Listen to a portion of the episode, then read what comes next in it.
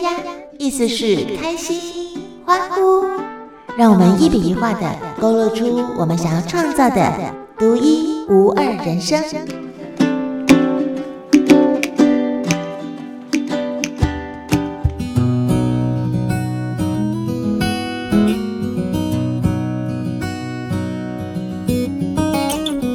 世界比我们想象的还要大。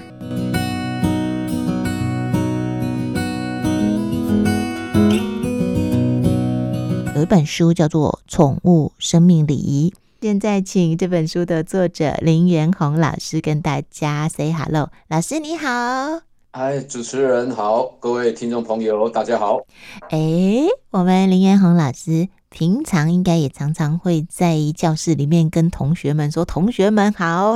”林老师其实 其实担任呃补习班的数理老师，目前这个也是正在进行式，对不对？哎，对，没错，现在也还在教，今年迈入第十八年了。哇，您除了呃担任老师之外，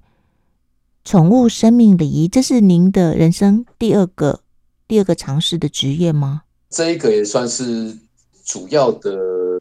斜杠职业。对对对，但是这也是一个机缘下哈才才去进行，原本不是。想要从事这方面，现在很多人都讲斜杠斜杠斜杠，但是会斜杠到哪里去哦？可能都会有一些因缘。那我们林老师刚才私底下跟我说了，《宠物生命礼仪》这本书会有办法跟大家见面，其实也是一个很可爱的 story。首先啊，感谢主持人哈，诶，二零二零主持人哈小姐给我这个机会来跟大家讲。呃，原本哈是一直哈从补教业一直这样子下来，其实都很平稳啊，也没想过说人生有特别的起伏哈。那大概就在几年前的一个因缘巧合下来，因为哈自己本身也是蛮喜欢毛小孩，嗯啊，因为家人就去领养了一只毛小孩啊，我觉得哎，那毛小孩。往身后嘞，我想说说哈，哎，一般看到我们火化，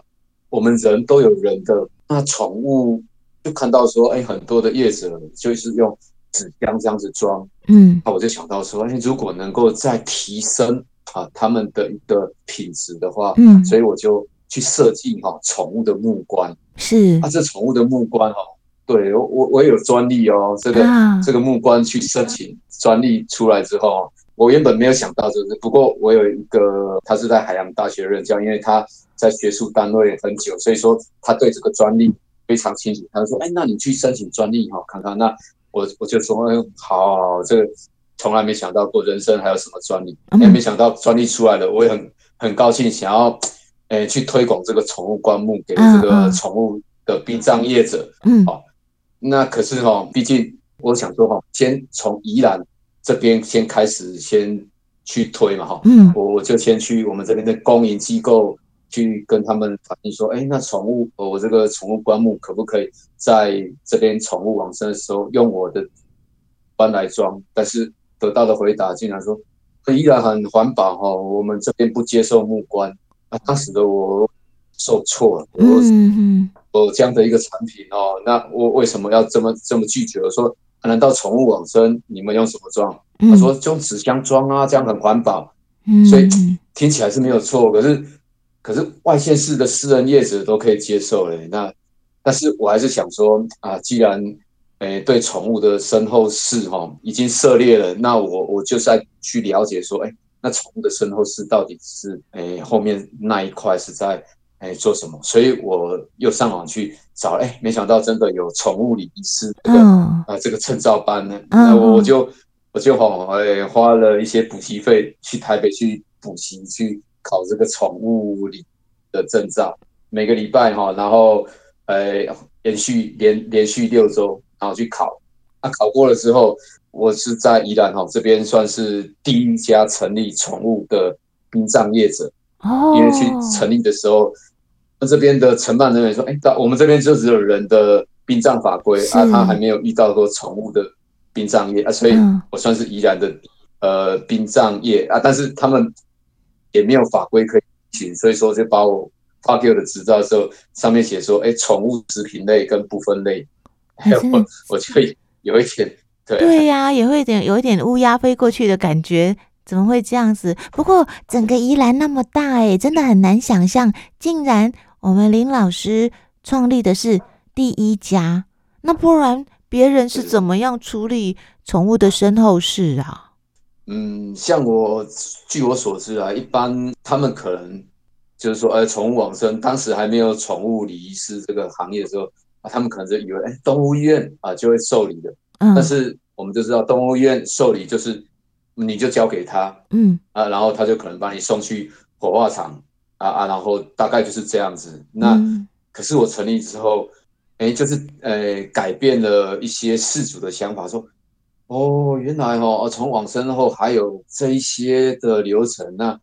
然后他们从原本的很悲伤的啊，然后可是到后面服务完，甚至他们有想要帮他们诶、哎、留下一些做纪念的时候，交给事主手上，哎，他们是从悲伤到后面是一种感谢的，哎，我觉得我我来从事这个就很有嗯嗯嗯，刚才林老师讲的这个这个过程啊，就是。一般人呐、啊，面对死亡这件事情，都还是很很手足无措。嗯，一个是情感上，情感上因为会很难过嘛。第二个就是流程上，我们实在不知道那那能够接下来怎么做。以前那个年代，可能真的就像呃，我们以前呃长辈说呃。有的是放水流哈，那有的可能就是到那个自己的田地里面，或是半山腰，就找块找块地把它给埋了。可是我相信，我相信林老师提供了这样子的后续服务之后，应该有很多的事主都很感谢您，可以比较周到的帮忙他们的毛小孩走完最后这一程吧。对对对，很很多都哎，刚开始遇到呃，我们我们家的猫小孩往生，一般都是上网去 Google，然后最先看到的就是台北的业者，啊、台北的业者毕竟比较远，有些不想要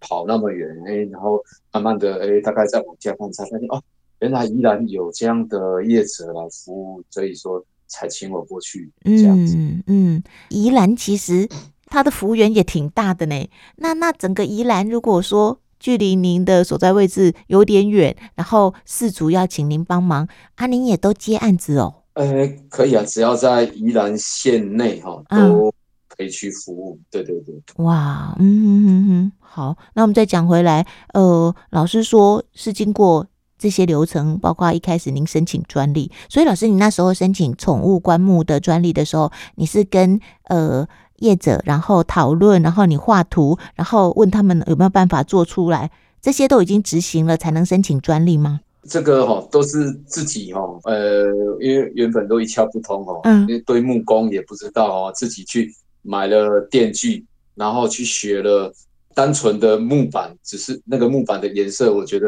这个还不是我想要，所以我又去学了漆。然后还学了一些美工，哎，就是那个叠谷巴特啦，哈，啊，把它粘上去之后，哦，会变成一个很美观的，和这个才我才满意。可是你知道，这个已经花了大概有一到两年的过程，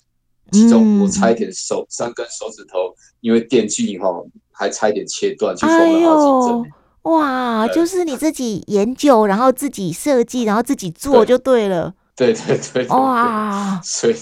你确定你是数理老师吗？你应该也可以是做童军童军老师。对啊，所以我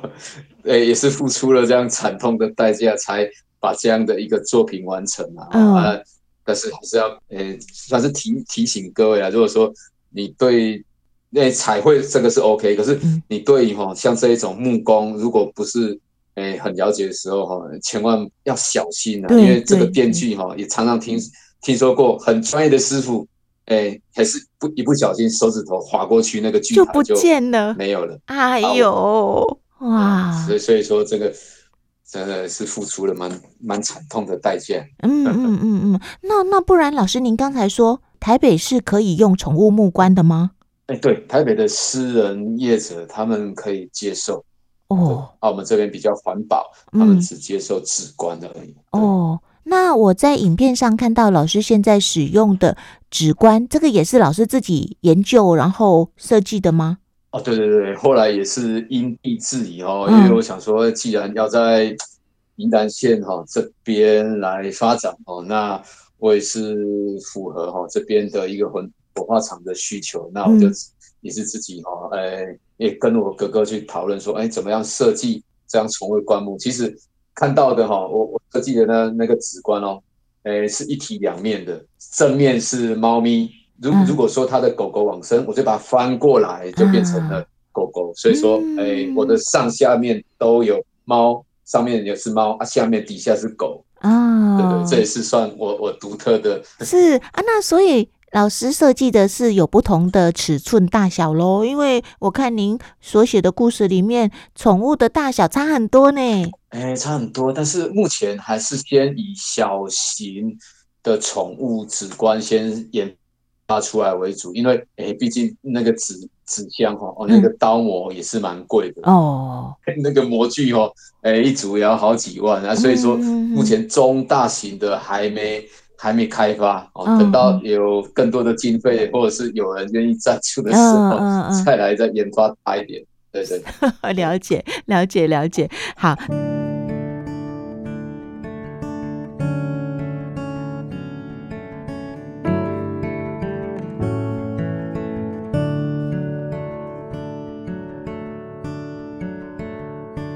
那老师刚才说《宠物生命礼仪》这本书啊，哎，能够真的变成一本书，然后让大家看到也了解，现在我们在对待宠物的生命这最后一里路的时候，我们可以为它做什么？老师刚才告诉我说，呃，你跟出版社之间也有一些故事，这段也要讲一下。好的，这个其实每个人都有他的一个梦想，哈、嗯。那我我其实当初的梦想就是。嗯，除了服务之外，那也想为了这些毛小孩留下一些记录。嗯、那刚开始我我我只是没有很多 case 啊啊，可是我一开始有这个构想的时候，就想要说，哎、欸，那如果累积更多的一个经验，把他们编辑成册的时候，哎、欸，是不是就变成一本书？啊，可是我还没有编成一本书的时候。我就只写了一些大纲，然后我我就想说，呃，那个投给各个出版社看他们有没有兴趣，可是大部分都石沉大海啊，不然就是有回信给我，就说，呃，呃，林老师可不可以请你把稿件完成之后再投稿，这样我们才能够看得出你比较完整的叙述。大部分都是这样回我的，嗯哼，啊，但是直到有有一间出版社，就是像我目前投稿这间。诚信出版社的总编是、呃，他就觉得，哎、欸，对我这个题材还蛮有兴趣的，嗯、然后也还没有等我完稿，就是来很有诚意的来，从总公司在台中嘛，啊，然后台北有分公司啊，然后特地跑到宜兰找我聊，然后就跟我说，呃、欸，如果您愿意把它完成稿件，然后啊，或者是。后面稍微做一个，我们来搭配看怎么样去修饰的话，嗯，那我就跟你签约。嗯。我听到当时有一点有点受宠若惊的感觉，说 就觉得说都还没有八字还没一撇，他们就愿意跟我签约，嗯。那于是我就更有这个动力，就想要把它完成。嗯嗯嗯。嗯嗯，人海茫茫，总是会遇到知音。哎，是啊，是啊。林老师，你有没有问那个总编辑，他是不是自己家里也有毛小孩？哎，没错，在他们家里面有养养过嘛小孩。嗯哼，就会对于这件事情，其实是是觉得重视的，然后觉得重要的，然后看到有一个人他这么有心，就会想支持。嗯，没有错，而且加上我的身份很特别哈。他说：“哎，你是一个补习班哦，嗯，不是老师哦，你是老你是业者。”那那业者又又愿意来从从事这样宠物的生命礼仪啊，有时候去帮宠物哈，哎，晋升才是大体，那其实哎，不是一个老板他愿意去做的事，甚至本身如果所以他就对我这样的一个身份重叠起来，他对我这个议题蛮感兴趣，所以他才会想说，哎，那你就把它完稿后来做一个哈。在一个同整性的修改这样子，嗯嗯嗯嗯，老师的家人从一开始也是觉得心疼，觉得不解，觉得说啊啊啊，老师啊，你都可以在讲台上啊，吼教学生，然后你都可以自己开班当老板啊，为什么要这么辛苦？因为有读过这本书，又或者呃，等一下听到你说很多故事，就会知道他其实他其实要做很多很多，还蛮辛苦。别人可能觉得哈，在辛苦这样子的事情，家人一开始，妈妈啦，我知道妈妈一开始是好像比较没有那么肯定啊，太太嘞？呃、欸，我我太太从自始至终都是一直支持我的一个动力的，嗯、所以我也是蛮蛮感谢她啊。母亲也是，我我也是尽量不要让她去担心，我就跟她讲说哈，哎、欸，其实不用担心我了，我会照顾好自己。啊，妈妈是，当然是儿子，无论现在已经四十几岁了，无论再怎么大，在他心里面还是算孩子，小孩，所以他还是都会担心。嗯，对对，而且我又有重度近视，一千三百度。他说啊，你晚上开车那个视线都不好，那万一你开有惨花来对吼，安尼没安做，我过去叫人去，去给你救，叫人给你，给你救起来，他就会担心。对对对，所以我我我就跟他讲说，不会了，妈妈你放心了，我会开慢一点的。那哎啊啊，他看看我完成这样的事情哦，然后也让事主哈。哦，就就是哦，这样子写信来感谢我哈。我妈妈说，那那你做了事情啊，是还蛮有意义的。所以从反对到后面还蛮还算蛮认同我的，这样我我就觉得这样做就值得。嗯嗯，老师，你是以前念书的时候，当学生的时候太认真吗？不然怎么会近视这么度数这么高啊？没有啊，不该看的也看太多，该看的也看很多。没有不该看，就是看漫画了，看漫画了，或者是什么，有时候都 课外喜欢躺在床上啊，姿势不良啊，有一些有遗传啊，像我爸爸就到快两千度了哦啊，啊，现在的那个。那个医疗技术有办法帮您做什么吗？人家说他可以做镭射啊，但是我始终没去做，就是看过蛮多后遗症，就说哎，镭射完或许你的度数减轻，然后或许可以不用戴眼镜，嗯、但是如果没有照顾好，有可能会再近视。那我我就想说，那那我我这种习惯不是很好，戴式眼镜，那我觉得还不是一样，所以我就自始至终都没去做镭射，戴着厚厚的、嗯、厚厚的镜片。所以老师，接下来为了这么多的毛小孩，您要爱困到卡爸嘞，困到卡爸把手可能卡紧。哎，对对，这这个真的是要哎，因为这个都要开车不，哎呀，没没办法说，有时候跑到远一点，你说骑着摩托车去，对，像我们宜兰又时常下雨哦，你没有开车真的不方便，就没办法。对，对啊，而且你要服务的那个毛小孩。有时候也超乎你想象的那个体型，又或者状况也也也都可能不一定。有时候还是得要要开车，对你来说比较方便呢。没错，嗯、有时候比我的体重还重。对对啊，我看过那个你在书里面写，到了才知道那个是大型犬，然后超过五十公斤，你一个人根本根本费劲吃奶的力气都拖不了。对，还要夫人下车帮忙，对不对？对，有时候还因为这样去闪到腰，哇，痛了好几个礼拜啊。这个又不敢跟我我，家人讲，那一定会又又会被念。他就说：“你看，都又被念。”我得跟你讲吼，安内就譬可能有一些嗯工具，你就要背，譬如说。哎，车上就要放一台推车了，嗯，这样子就慢慢去从从经验中去学习，怎么样辅助自己，可以不要不要那个什么呃太费力，但是又可以很很完善的把事情做好。对对对对对，嗯，因为这个人家说工欲善其事嘛，哦啊，对，然后我们路是要走走长久，长长久久。呃，我我除了嗯这些保护措施准备好之外，那我们该休息也是要休息，因因为我们大概都是大部分都是我一个人去做完成的嘛。哦、嗯，那如果说你没有充足的休息，有有些业者我看到可以到二十四小时，但是我我都大概十点多我就说，如果半夜往生的话，可能就是有个讯息给我，那我隔天看到我再去接接停哦，不然不然我如果一天到二十四小时像人一样二十四小时连麦可能。还没没几天，我就自己先往生了，没办法服务到其他。真的，老师说人生以服务为目的，但是我们至少要活着才能够服务别人，不然我们可能也需要别人服务啊。嗯，对对对，没错，真的。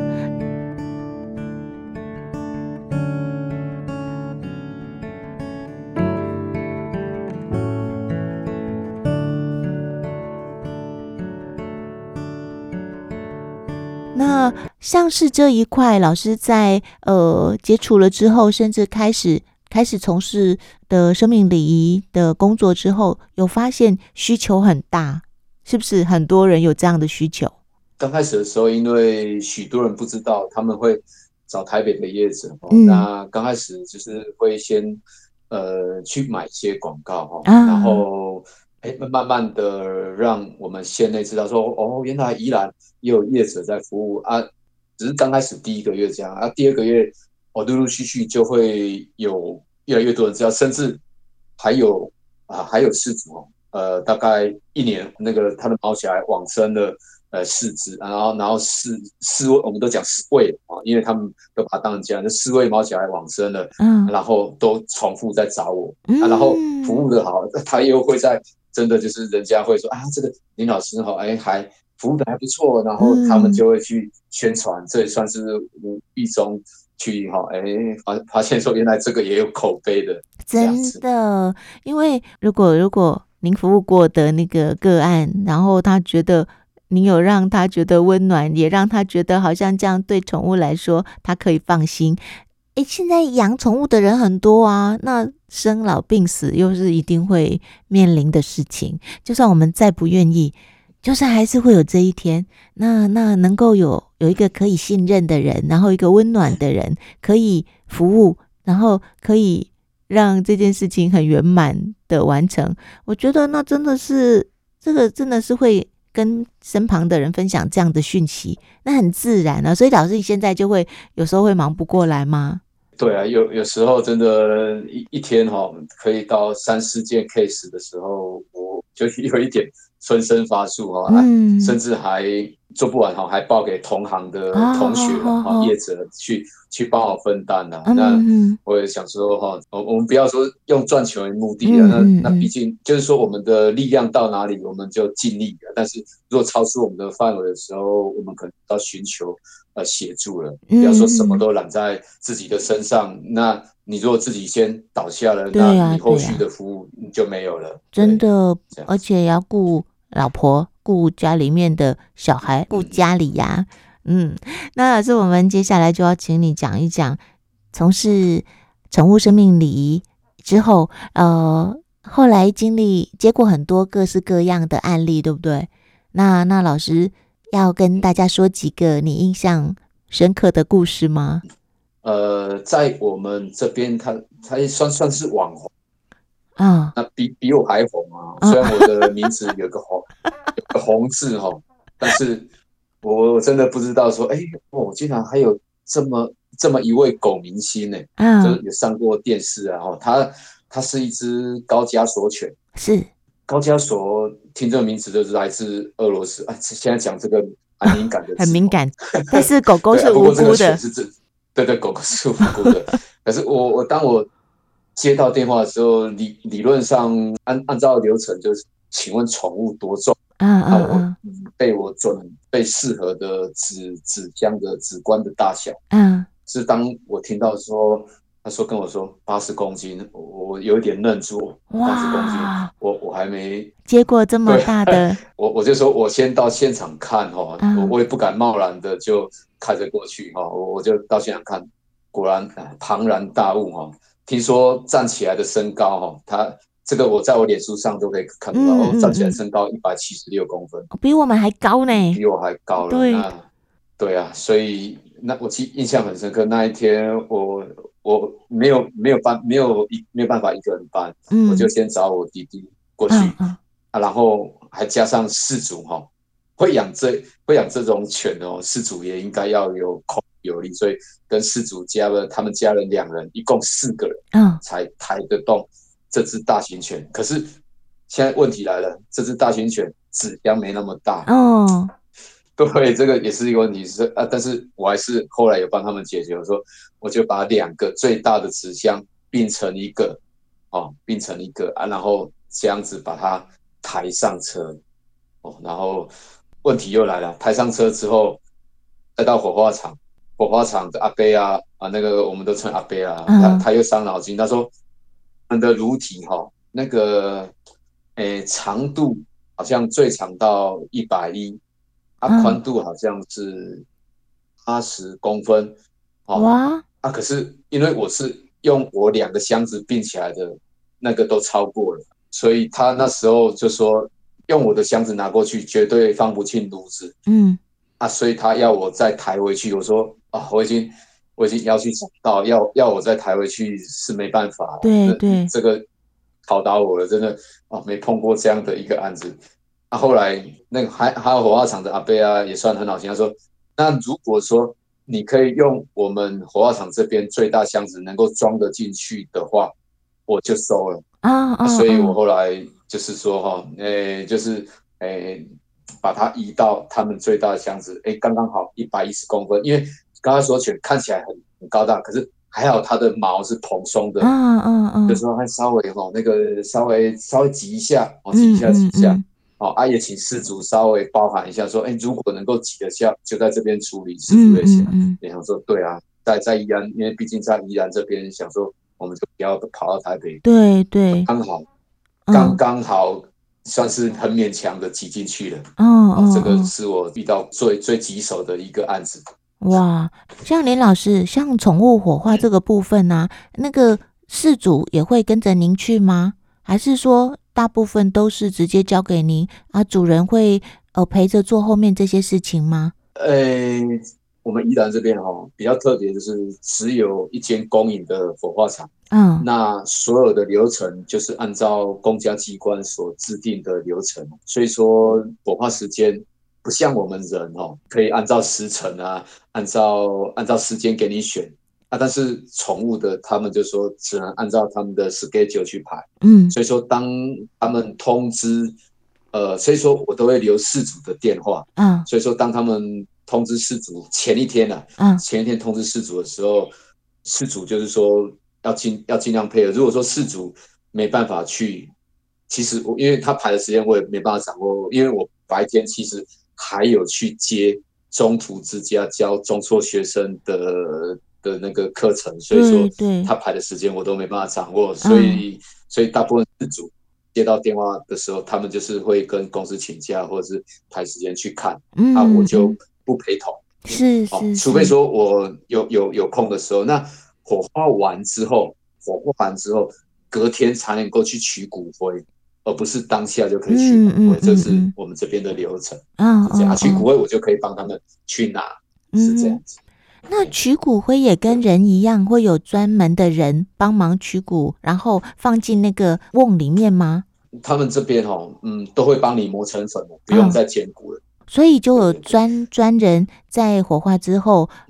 帮需要的人，是不是有些也不一定会把骨灰拿走？对，有分正火化，有分集体火化跟个别火化。对对对，集体火化的意思就是说往好处想，就是哎跟着其他毛小孩有作伴了哈、嗯啊，然后就集体火化。啊，像这一这种集体火化，就是骨灰就不拿回去，因为也不知道谁是谁的，就会统一撒撒撒葬在那个福园那边的。呃，我们这边的福园的，有一片宠物陵园那里啊，是是，嗯，他通常会会做个别火化的事主哈，也有分好几种，嗯，有些事主说好，那你就请我们帮他取骨灰回去之后，他可能就撒葬在自己的花园，嗯，啊，也有些事主会请我们说，哎，我想要，因为他陪了我们一辈子哦，嗯，那我想要取一点，可以帮我们做成纪念品嘛，比如说，哎哎，放一点在。